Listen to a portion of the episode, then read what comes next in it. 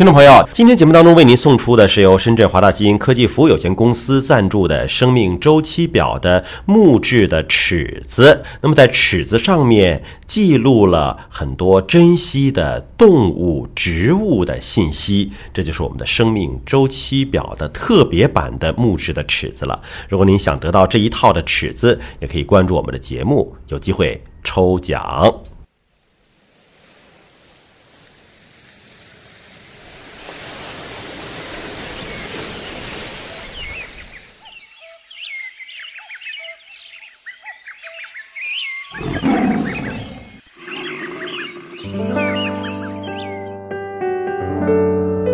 生命密码，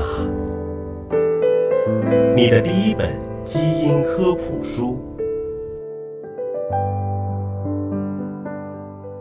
欢迎您关注今天的《生命密码》，我是向飞，为您请到的是华大基因的 CEO 尹烨老师。尹烨老师好，向飞同学好，呃，有一部美剧啊，叫什么《行尸走肉》的啊，就讲的这种丧尸啊、僵尸啊，呃，让人看了之后毛骨悚然，觉得这都应该是惊悚小说家杜撰出来的啊。对，可是，科学家们给出了一个研究，让我们大跌眼镜啊！就所谓的僵尸和丧尸，在现实生活当中，真的还能够找到一些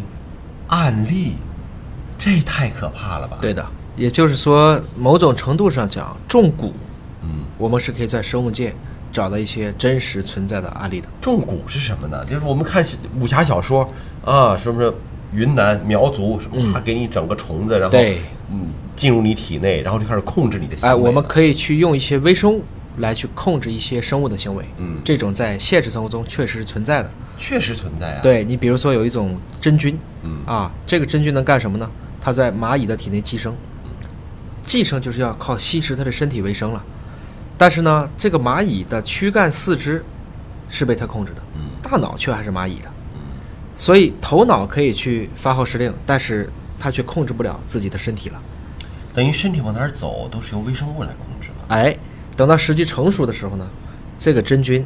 就让蚂蚁到那个草上去，它就去了。然后真菌会释放出大量的孢子，就把这个蚂蚁的伙伴们全部感染。久而久之，整个蚂蚁都被这种真菌控制了。这不就是蚂蚁版生化危机吗？嗯，控制了他们的行为，对，所以他们真的就是行尸走肉，哎，对吧？对的脑子可能想着自己事儿，但控制不了自己。是的。嗯，那么还有一个大家可能更熟悉的，我们一般知道，在女性怀孕当中都会去做一个叫 TORCH 五项，其中有一个叫做弓形虫。对，很多说不能够养猫，哎对吧？这个怀孕期间养猫容易导致流产。对，但是为什么猫身上有弓形虫呢？因为这是个很有意思的事情。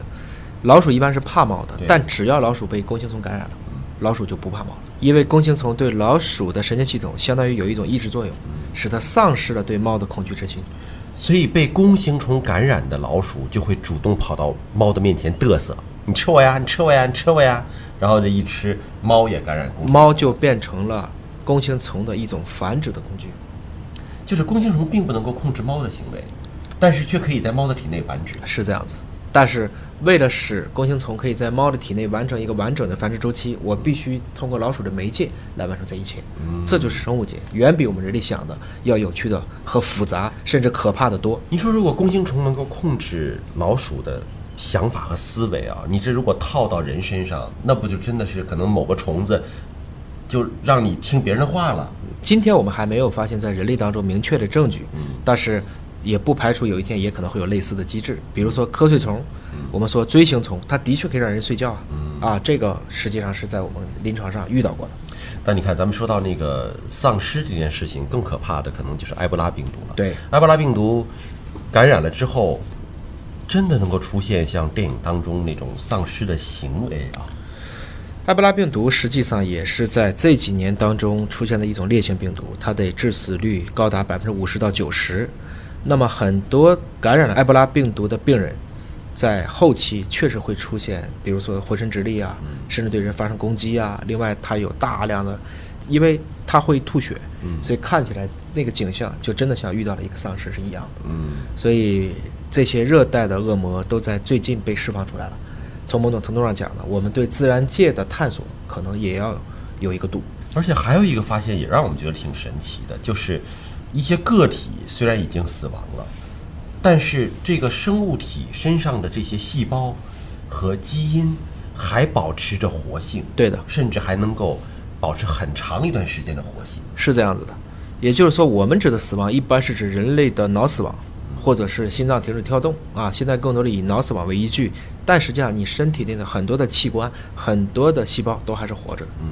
那这个过程中呢，也给我们说这种死而不僵提供了一些物质上的证据。那你看，刚才说到蚂蚁是有一种真菌能够控制它的肢体行为的。嗯，那如果一个人脑死亡，但是他的身体的器官、细胞、基因还是活跃着的，万一被某种真菌也好啊、细菌也好啊、寄生虫也好啊控制了肢体的行为，那不就是电影中的僵尸了吗？啊，今天还没看见啊，没至少我们说这种赶尸啊，这种事儿可能还是不会存在的。呃，就是暂时还没有发现这样的现象。对是的啊好了，那感谢您关注今天的节目，了解更多生命的奥秘，可以关注中信出版社出版的《生命密码》。